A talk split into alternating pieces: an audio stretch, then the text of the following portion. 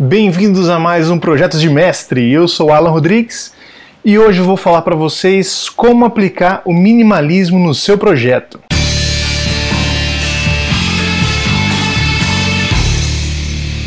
O minimalismo não se resume apenas ao design. Eu não sou um especialista no minimalismo. No meu ponto de vista, ele consiste em manter apenas o essencial, o que é útil, o que tem um propósito. E como podemos aplicar ele no nosso projeto, seja ele mecânico, seja arquitetônico ou então estrutural? Eu separei aqui sete passos que acho fundamentais para otimizar o tempo e também os recursos durante o projeto. É baseado no que eu já vivi, no que eu tenho de, de conhecimento nesse tempo na minha área. Então, durante a reunião com o cliente lá, que é chamado também de kick-off meeting, que é a primeira reunião que você vai ver o que o cliente precisa do projeto dele, é, você vai verificar o que é necessário entregar. E também pensar o que seu cliente precisa para poder interpre interpretar, aplicar ou executar aquele projeto que você está desenvolvendo.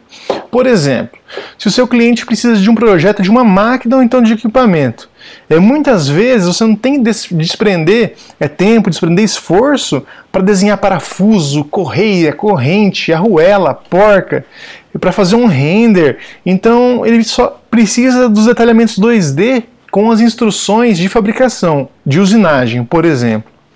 O passo 2 é ter proximidade com pessoas que já fizeram, já fizeram projetos parecidos e podem ajudar você com experiências passadas. É, então muitas vezes essas pessoas já erraram algumas vezes em algumas coisas e elas podem te passar esses erros, também passar atalhos que podem ser seguidos, que elas já viram que são eficientes. Então você não precisa gastar energia com erros que poderiam ser previstos.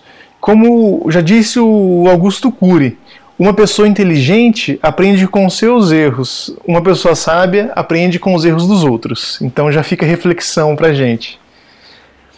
Passo 3. Durante a modelagem 3D, evita usar muitos recursos ou ir remendando o modelo, fazer é, um monte de linha seccionada, depois você remendar com outra é, extrusão, por exemplo, e virando aquele caos, aquele monte de recurso embaixo do outro e cria corpo, apaga corpo e remenda corpo.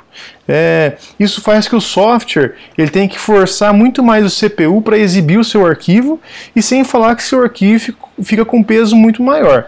Então você não vai conseguir mandar ele por e-mail, você vai ter que vai jogar lá para mandar no e-mail, vai mandar pelo Drive porque é muito grande. E isso vai acabar também nesse outro, nesse outro problema que é encher a sua nuvem de um arquivo gigante que poderia ser muito menor. Aí você gasta dinheiro para comprar mais espaço na nuvem, então vira esse, esse, essa bola de neve. O quarto passo é no detalhamento 2D evitar o acúmulo de linhas. É, usa apenas as cotas necessárias é, para a interpretação desse desenho. Evite também cotar é, dimensões duplicadas. Isso acaba poluindo o desenho, dificulta o entendimento e fica uma folha feia de desenho, fica toda confusa. É, se for necessário, é, usa mais folhas ou então padrões de folhas maiores, né? É, como o A3, em vez de você tentar apertar tudo dentro de uma folha A4, por exemplo. Passo 5. É, faça o memorial de cálculo, se for o seu caso, né, de fazer conta. É, Para projetos que você é, faz com frequência, é legal você ter esse tipo de, de memorial.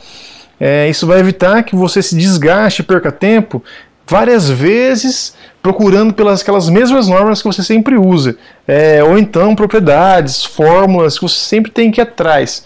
Por exemplo, se você já trabalha bastante com estrutura metálica, então já tem aquele, aquele catálogo da Gerdau ali falando a propriedade do, do aço, é, tendo as medidas das vigas.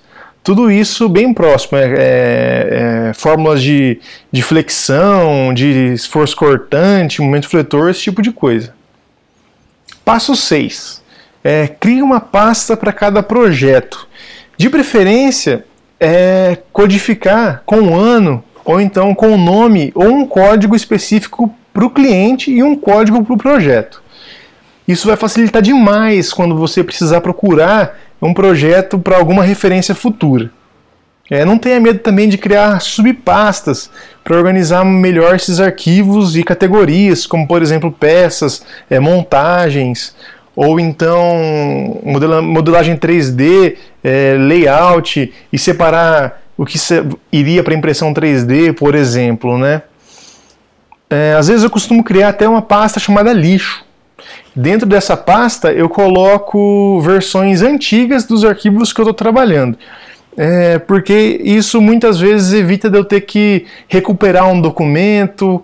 Por exemplo, se eu salvei numa versão, uma versão mais nova que não ficou muito legal, ou deu uma falha, deu um arquivo corrompido, em vez de eu tentar recuperar ou ter que fazer de novo esse arquivo, eu busco na pasta lixo a versão anterior. Ou então, se for o caso do seu cliente, você entregar para ele, modificar do jeito que ele quer e falar: não, eu não gostei assim, preferi o antigo. Aí, se você tiver jogado fora, é, já era, né? Então você volta lá na pasta lixo, pega esse, esse arquivo que ele tinha aprovado, já tinha gostado mais do que o mais recente e usa ele. Assim você economiza bastante tempo e não fica nervoso também, né, com essa situação.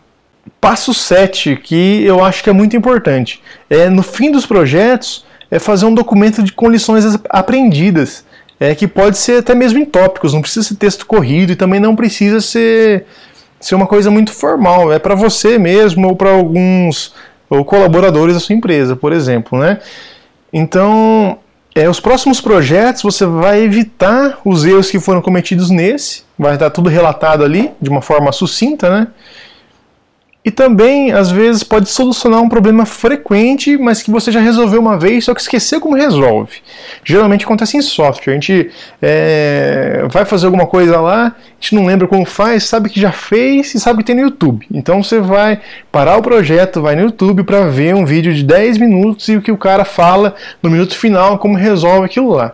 Então já pega aquilo, coloca nesse documento de lições aprendidas que já fica muito mais fácil para você procurar depois. E você evita perder tempo e perder também gente para procurar e fazer isso, se for o caso.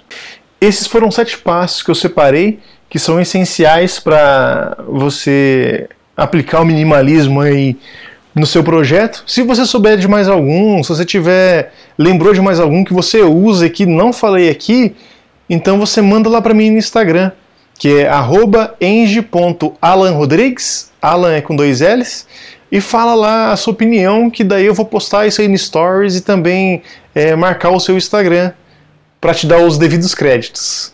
Beleza? E não deixa de, de seguir lá para ver todas as novidades aí da área. Muito obrigado pela atenção, tenha uma ótima semana e até mais.